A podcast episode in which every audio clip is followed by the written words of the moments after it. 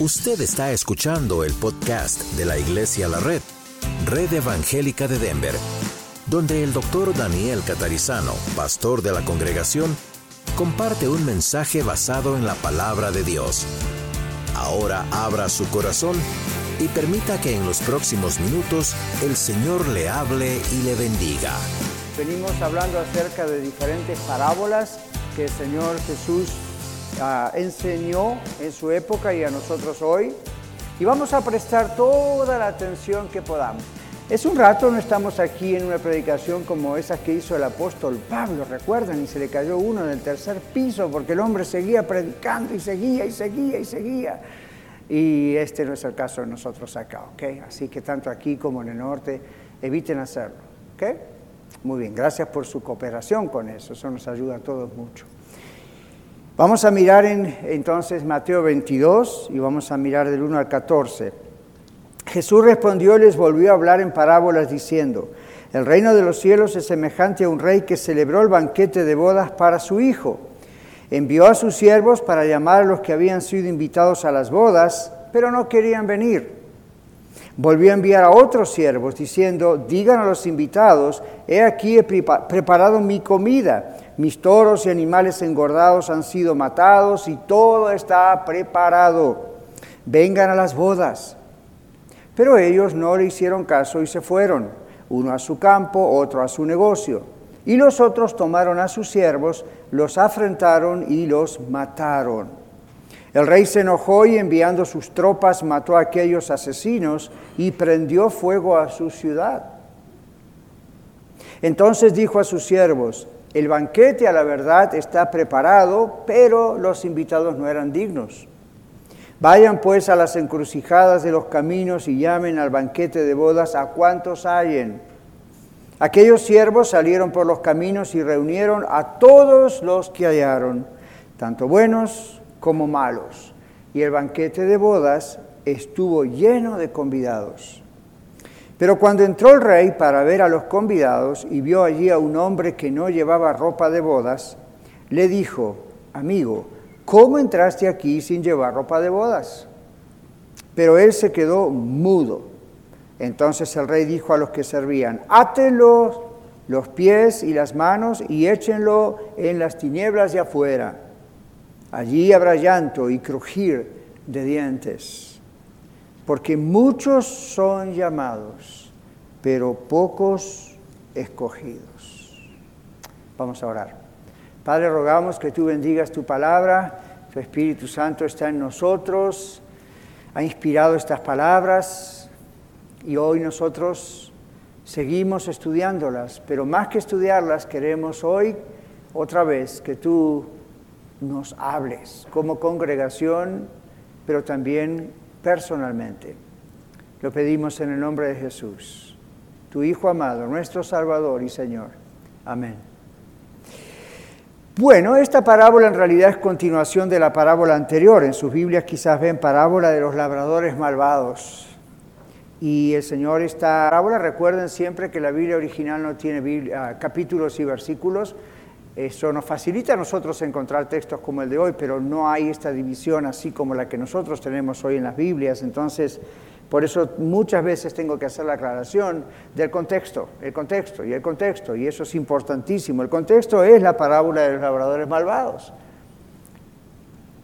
Y el verso 46 del capítulo anterior dice, pero buscando cómo echarle mano temieron el pueblo porque le, tenía, le temía, tenían a Jesús por profeta y el Señor estaba hablando acerca de estos labradores malvados que los judíos líderes religiosos de esa época entendieron que eso iba dirigido hacia ellos, lo entendieron bien, por eso buscaban eliminar a Jesús. En esta parábola, por eso dice Jesús respondió y les volvió a hablar. En esta parábola es la continuación y en el versículo 43 del texto anterior dice, por esta razón les digo que el reino de Dios les será quitado de ustedes y les será dado a un pueblo que producirá los frutos del reino. Esto le dice el Señor a esos líderes judíos de ese tiempo. El reino será quitado de ustedes y lo enviaré, lo daré a quienes produzcan el fruto de esto, frutos del reino, que haya evidencia de que son del reino. Bueno, como dije en el verso 45 del capítulo anterior, los líderes religiosos entendieron que eso era una referencia directa a ellos, se ofendieron, buscaban cómo quitar a Jesús del medio. Y el Señor entonces da esta parábola del banquete de bodas para sus discípulos y el resto de la audiencia. Y esto es lo que nos ocupa hoy, ¿verdad? Entonces, observando el texto, lo que fuimos leyendo, yo apunté algunas cosas que veo directamente del texto. El banquete del rey tiene abundancia de lo mejor.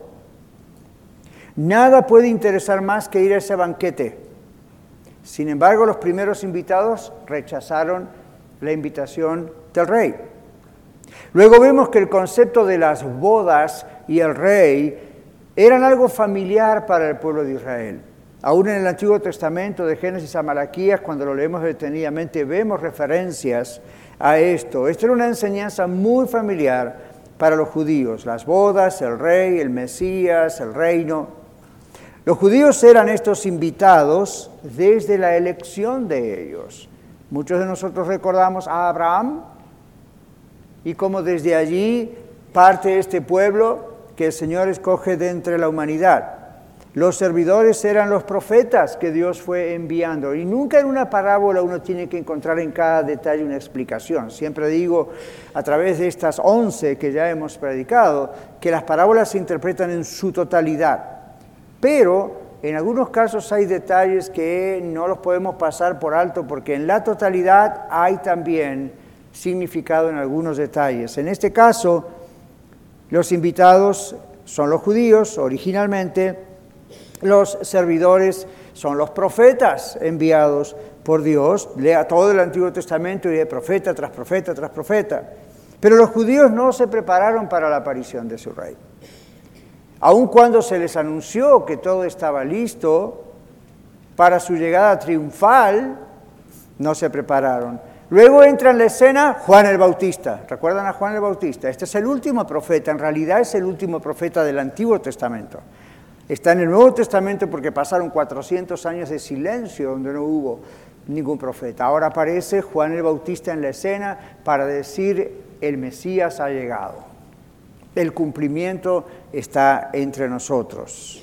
¿Y qué hicieron? Lo rechazaron también. No a Juan el Bautista, sino al Mesías. Los judíos no quisieron venir al Mesías. En esta parábola ustedes ven que el rey insistió, e insistió dando detalles. Está preparado y maté este toro y esto y les explica un poco más todas las bendiciones y los beneficios de que vengan a ese banquete del rey. Todo está preparado. Bueno, Mateo está escribiendo años después de la muerte y resurrección y ascensión de Jesús y años después de eh, la venida del Espíritu Santo en Pentecostés.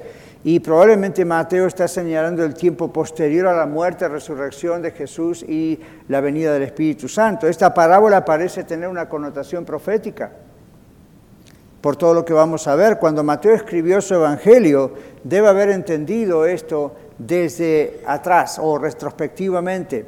Los judíos continuaron rechazando, rechazando al Señor Jesús. Entonces, ¿qué pasó con esos primeros invitados, los judíos? Fueron indiferentes.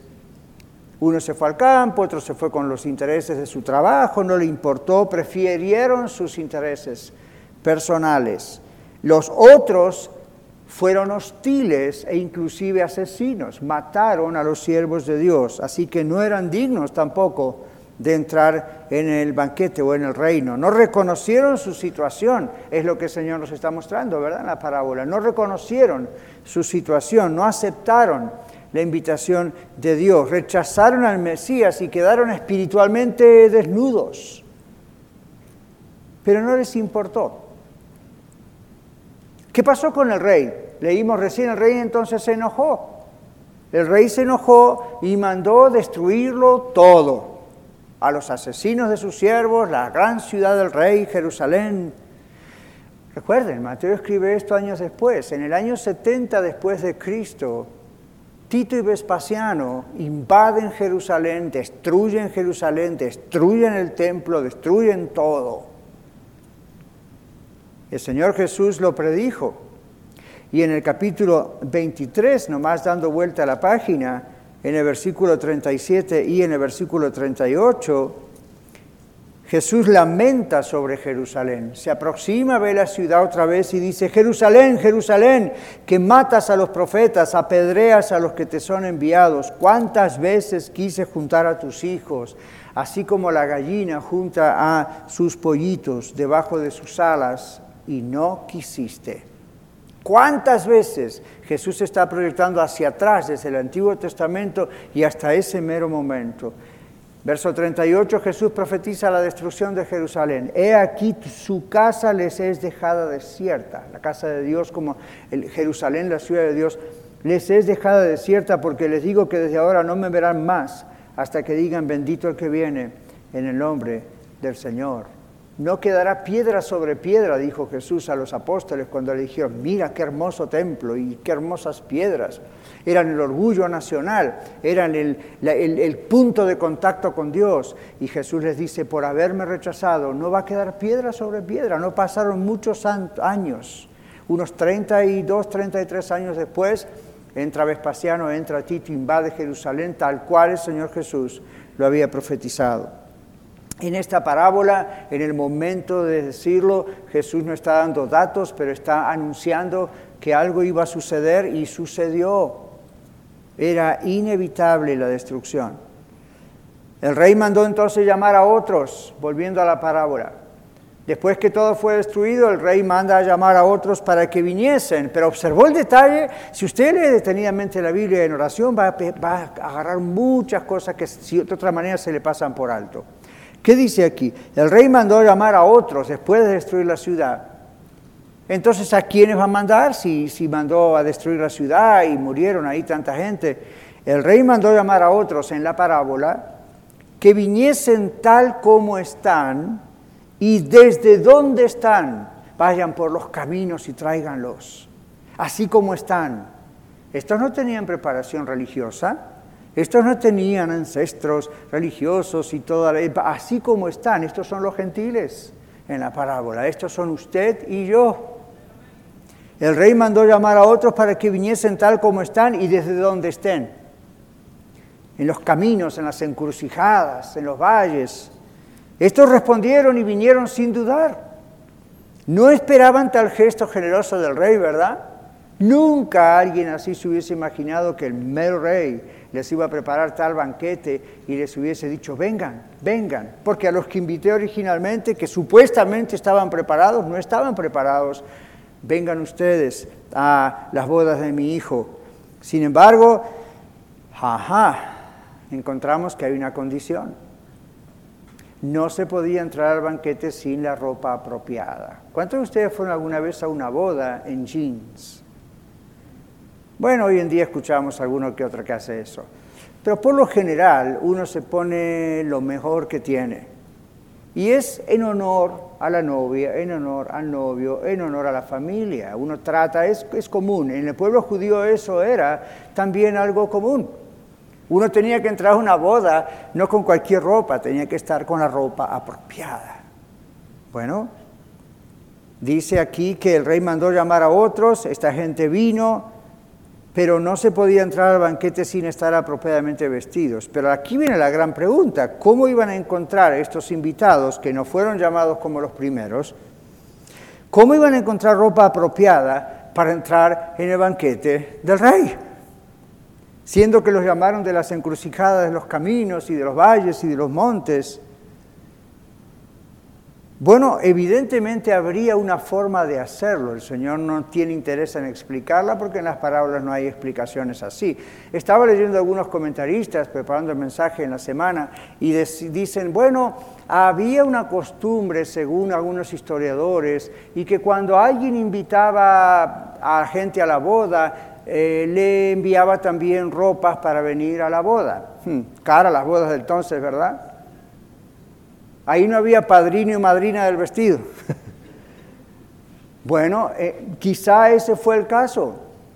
Quizá está Jesús asumiendo que sus oyentes sabían que eso era lo que ocurría y que el rey les proveyó esa ropa. No sé, pero aquí entra un ser extraño. Lo notaron, ¿verdad? Este es el extraño de la película. ¿Quién es este señor? ¿Qué está pasando aquí? el rey entra al banquete a inspeccionar a los invitados. En la inspección ve a un hombre que no estaba apropiadamente vestido. Evidentemente había, como digo, una forma de vestirlo porque los demás se vistieron apropiadamente. Sea que el rey les dio la ropa o sea que ellos fueron, de alguna manera sabían que no se podía entrar al banquete del rey que daba para su hijo sin estar apropiadamente vestido. Este hombre se presentó sin vestir las ropas de boda, no le dio importancia al banquete del rey. No le dio importancia, no estaba preparado. Tal vez este hombre creyó, el rey me va a aceptar igual, aunque no esté preparado. Me va a aceptar por quien soy. me va a aceptar como soy. Bueno, no estar apropiado, no estar, perdón, vestido apropiadamente era una ofensa al rey y era una ofensa al hijo del rey, a quien Dios, el rey, supuestamente en la parábola es Dios, estaba presentando esta gran cena. ¿Se dieron cuenta la reacción de este hombre? Cuando el rey lo vio, se quedó mudo, no supo qué decir. Cuando el rey lo confrontó, ¿cómo estás aquí en mi ah, banquete sin ropa apropiada? El hombre se quedó mudo. En otras palabras, no pudo ni siquiera pensar en una excusa válida con la cual defender su derecho de estar en el banquete del rey. Quiso los beneficios del banquete, le habrá encantado el aroma de la comida, las imponentes luces que se usaban, nos dicen los historiadores. Por supuesto que le atrajo estar allí, quería los beneficios del banquete, pero no estaba vestido para un banquete, no tenía derecho de estar en ese banquete. Quedó mudo porque se dio cuenta que lo habían detectado el mismo rey como un intruso. Un detalle que yo noté es que este hombre no pidió perdón. ¿Se dieron cuenta? ¿O se dan cuenta ahora? El rey lo confronta y el hombre tendría que haber dicho, I'm so sorry, perdón. Pero hubiese sido ridículo porque se sabía que no podía entrar allí sin estar vestido. Por lo tanto, su actitud de arrogancia tampoco le iba a llevar a pedir perdón pero estaba asumiendo que el rey lo iba a permitir en medio de los demás, que sí estaban preparados para esa boda. Así que en esta parábola nuestro Señor nos muestra las respuestas de estar en el reino de Dios. Las respuestas de la gente a la invitación de ir al cielo. El título de nuestro mensaje es, ¿quiere ir al cielo? Casi toda la gente cuando uno le pregunta si quiere ir al cielo, la respuesta inmediata es, yep, por supuesto, sí, amén. Bueno, hay condiciones. En esta parábola nuestro Señor nos muestra las respuestas de la gente a la invitación de ir al cielo. Aunque les sorprenda, hay personas que dicen, no tengo interés en ir al cielo. Sorprendente, ¿verdad? Pero hay muchas maneras en que la gente dice, no tengo interés. A veces, como yo lo acabo de verbalizar, pero otras formas es, no, no, ahorita estoy ocupado con mi trabajo, mi carrera, mi familia, mi estudio, mi salud. Otro día le voy a escuchar con la predicación del Evangelio. No, no tengo tiempo. Entonces, ¿qué está pasando? No hay interés. En otros casos se persigue a los cristianos y se los mata. ¿Por qué? Porque no solo no hay interés, sino que el Evangelio los ofende al decirles necesitan ser salvos Dios los está invitando a venir al reino. Y ellos piensan, a mí, yo soy una buena persona. Yo soy un buen amigo, yo soy un buen esposo, soy una buena esposa. A mí, yo ser salvo. Bueno, todos cometemos errores, pero usted me está ofendiendo. Por supuesto que no hay nadie. No, ¿qué quiere hacer? Y hay, hay gente que mata a misioneros y a pastores o a su familia a quien quiera que le predique el Evangelio. Algunos los matan de verdad, otros los matan con sus palabras. Quizá algunos de ustedes han sido heridos, ¿verdad? Como yo, por familiares, amigos, vecinos. Cuando uno les dice, Dios le ama, Dios quiere que usted sea salvo, Dios le está invitando a su reino. Y algunos dicen, hábleme de esto. Y otros dicen, a mí me está, usted me ofende. Y entonces cortan relación con nosotros. O nos odian. Así que está en buena compañía. Está en la compañía de aquellos que fueron mártires por Cristo. Bueno, aquí en la parábola entonces el rey lo rechazó, lo echó fuera de la maravillosa luz del banquete.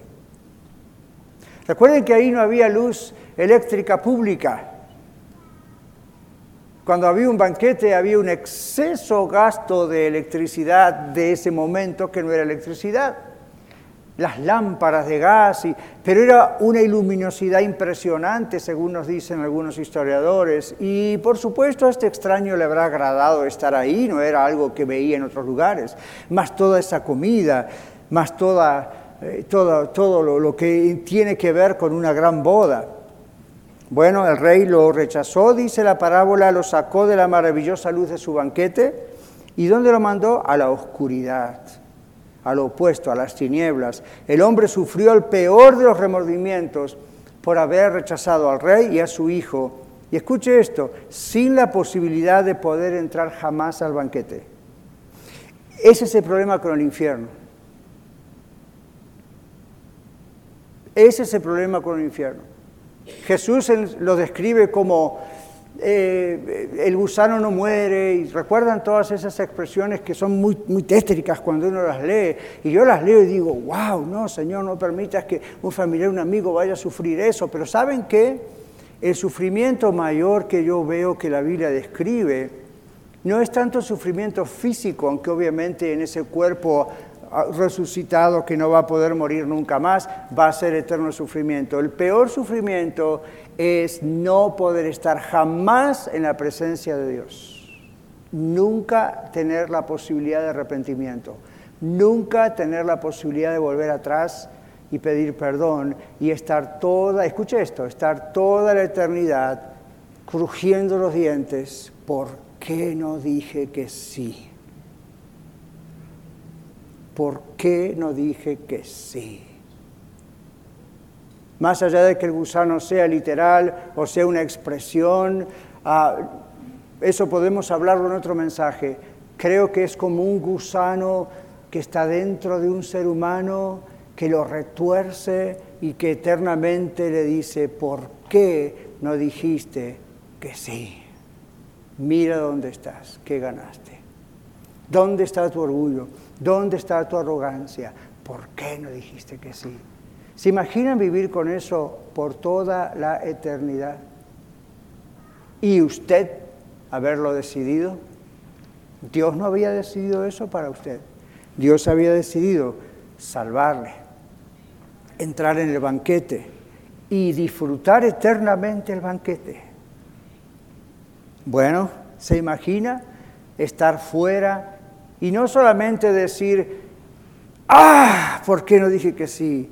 Sino pensar, ah, ¿por qué no puedo estar con ellos?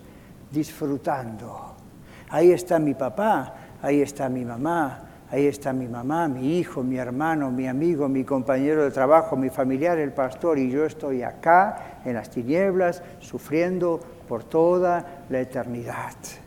De eso lo quiere salvar el Señor si usted le dice que sí. Así que quiere ir al cielo o prefiere ir al infierno.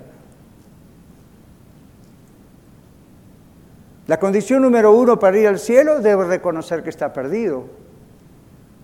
Al cielo no entran los perdidos, entran los salvados. Si le interesan más sus asuntos personales, si desprecia la invitación de estar en el reino de Dios, es porque usted aún no reconoce que está perdido. Aún usted está ciego y no ve el peligro de la perdición. No cree que hay un infierno. No cree que Dios pueda permitir que usted vaya allí. Entonces sigue posponiendo, sigue postergando. Si reconoce que está perdido, confiese esto a Dios hoy, pídale perdón realmente al Señor, deje su pecado. Dios le va a recibir. El Señor dice, por los caminos donde estén, en las encrucijadas de la vida, en los abismos y precipicios de la inmoralidad sexual o cualquier otro tipo de inmoralidad. El Señor está llamando a través de los siervos de Dios, hoy es este, mañana puede ser otro o no, y Él está diciendo, venga, el rey lo quiere sacar de ahí, venga, venga, venga. Ahora hay gente que dice, a mí me gusta estar entre los cerdos. A mí me gusta estar en este precipicio. Es su decisión. Y otros se van a ofender y van a decir, no me hable más de todo esto, porque cada vez que me hable de esto me da miedo. En vez de darle miedo, le tiene que dar convicción. Y que esa convicción del mismo Dios le ayude a decir, sálvame Señor. Así que la primera condición para ir al cielo, que muchos de nosotros acá ya cumplimos, gloria a Dios, fue reconocer que estábamos perdidos. La segunda es reconocer y aceptar que solo Cristo salva. Primera Timoteo capítulo 2 versículo 5 la Biblia dice que hay un solo mediador. Búsquelo en su Biblia, márquelo, póngalo en un cuadrito. Primera de Timoteo capítulo 2, versículo 5, dice, porque hay un solo Dios y un solo mediador entre Dios y los hombres, Jesucristo hombre, quien se dio a sí mismo en rescate por todos, de lo cual se dio testimonio a su debido tiempo. Aquí no dice que hay más de un Salvador, dice hay un solo Dios y hay un solo mediador. Así como hay un solo Dios, hay un solo mediador, no hay dos o tres. Lamento si le han enseñado que la Virgen María es la mediadora, no lo es. Y si ella pudiera escucharle, lo cual no creo, estaría muy ofendida por hacerle a ella la mediadora. María no es la mediadora de nadie. Pedro no es el mediador de nadie. El apóstol Juan no es el mediador de nadie. Hay un solo mediador y es Jesucristo. Él es el que murió en esa cruz para estar ah, reconciliándole a usted con Dios. María no murió en la cruz, Pedro no murió en la cruz, Juan no murió en la cruz, la iglesia bautista no murió en la cruz, la iglesia presbiteriana no murió en la cruz, yo no morí en la cruz, solo Cristo murió en la cruz. Hay un solo Dios y por eso hay un solo mediador entre Dios y los hombres. La Biblia dice es Jesucristo, Dios hombre. Si usted cree en Él y deposita su confianza en Él, Dios le trae a la boda. En Juan 14, 6 el Señor Jesús no tuvo pelos en la lengua, como decimos por algún lugar, y Jesús dijo, yo soy el camino, la verdad y la vida, nadie viene al Padre otra forma de decir nadie puede ser salvo y reconciliarse con Dios, sino por mí. Más claro, imposible, ¿verdad? Más claro, imposible. Tercera condición es que usted debe aceptar la invitación de Dios. La primera es reconocer que está perdido, es pecador y está perdido. La segunda es reconocer que solo Cristo salva y le puede salvar. La tercera es tiene que aceptar la invitación de Dios. La iglesia está formada por los que aceptan, creen y confían en Cristo porque solo Cristo salva. Quienes lo hacen, quienes lo hacemos, estamos aceptando y hemos aceptado la invitación a ser salvos y gozar del cielo. Así que no piense que cualquiera va a ir al cielo. Va a ir al cielo la persona que se arrepiente de sus pecados, confiesa que solo Cristo le puede salvar y le entrega su vida a Él. Por último, la cuarta y última condición es, usted debe estar vestido de Cristo. No trate de ganar su salvación. En otras palabras, no trate de ponerse otro tipo de ropa. Dios no lo va a aceptar. En Gálatas capítulo 3, versículo 27, la Biblia nos dice que estamos los cristianos vestidos de Cristo. Búsquelo allí, Gálatas capítulo 3, está bien cerca de Timoteo. Gálatas 3. Y en Gálatas 3, 27, la Biblia dice, porque todos los que fueron bautizados en Cristo se han revestido de Cristo. Esto no significa fueron bautizados en nombre de Cristo solamente o de Jesús solamente, no. Lo que está diciendo es, hemos sido sumergidos en la vida de Cristo. ¿Sabe lo que pasa? Cuando usted y yo aceptamos a Cristo, cuando ya lo hemos hecho algunos hace años, en ese momento, no solamente que su nombre es escrito en el libro de la vida allí en el cielo, no solamente que el Espíritu Santo le sella y es un sello indeleble que nadie puede arrancar, sino que además Cristo le mete en la vida de Él. Y usted es adoptado como coheredero con Cristo. Qué maravilla, ¿verdad? Así que no hay ningún derecho para entrar en el reino de los cielos, excepto estar vestido de Cristo. En otras palabras, estar en Cristo. porque solo Cristo salva. La iglesia está formada por los, escuche esto, escogidos de Dios. Los demás no entran, aunque vayan a la iglesia toda su vida. No es posible entrar en el reino de Dios como se nos da la gana. Escúchelo, esto puede salvar su vida hoy mismo. No es posible entrar al cielo como a usted se le dé la gana. Usted y yo no ponemos las condiciones, las pone Dios. No es posible entrar al reino de Dios como se nos da la gana, o por nuestras obras, o como queramos, o por nuestros méritos. No, solo entran los que hemos sido hechos nuevas criaturas. La Biblia dice, aquel que está en Cristo, nueva criatura es. Es una nueva persona delante de Dios. Las cosas viejas pasaron. Ahora todo comienza a ser nuevo porque uno es nueva criatura. Uno está revestido de Cristo. Estar revestido de Cristo significa estar vestidos de Él y es la única forma de poder entrar al banquete celestial. La única. Nosotros no podemos poner las condiciones. No se puede entrar por nuestros propios medios. Dios ya proveyó el camino, la vestidura de rectitud, su gracia en el Señor Jesucristo. Así que, en conclusión, Dios le hace esta pregunta hoy. Yo solamente soy su portavoz. ¿Pasa usted el test de la vestidura? Y no le digo, fíjese cómo vino hoy a la, iglesia, olvídese. Es, pase usted el test de la vestidura. En otras palabras, ¿es claro para usted hoy que necesita estar vestido, vestida de Cristo? Es decir, el Señor ha echado de usted todas las vestimentas horribles, llenas de pecado, representando su pecado, y ahora el Señor la ha vestido con las vestiduras de Él, de santidad, de pureza, de salvación. Si es así, usted es salvo.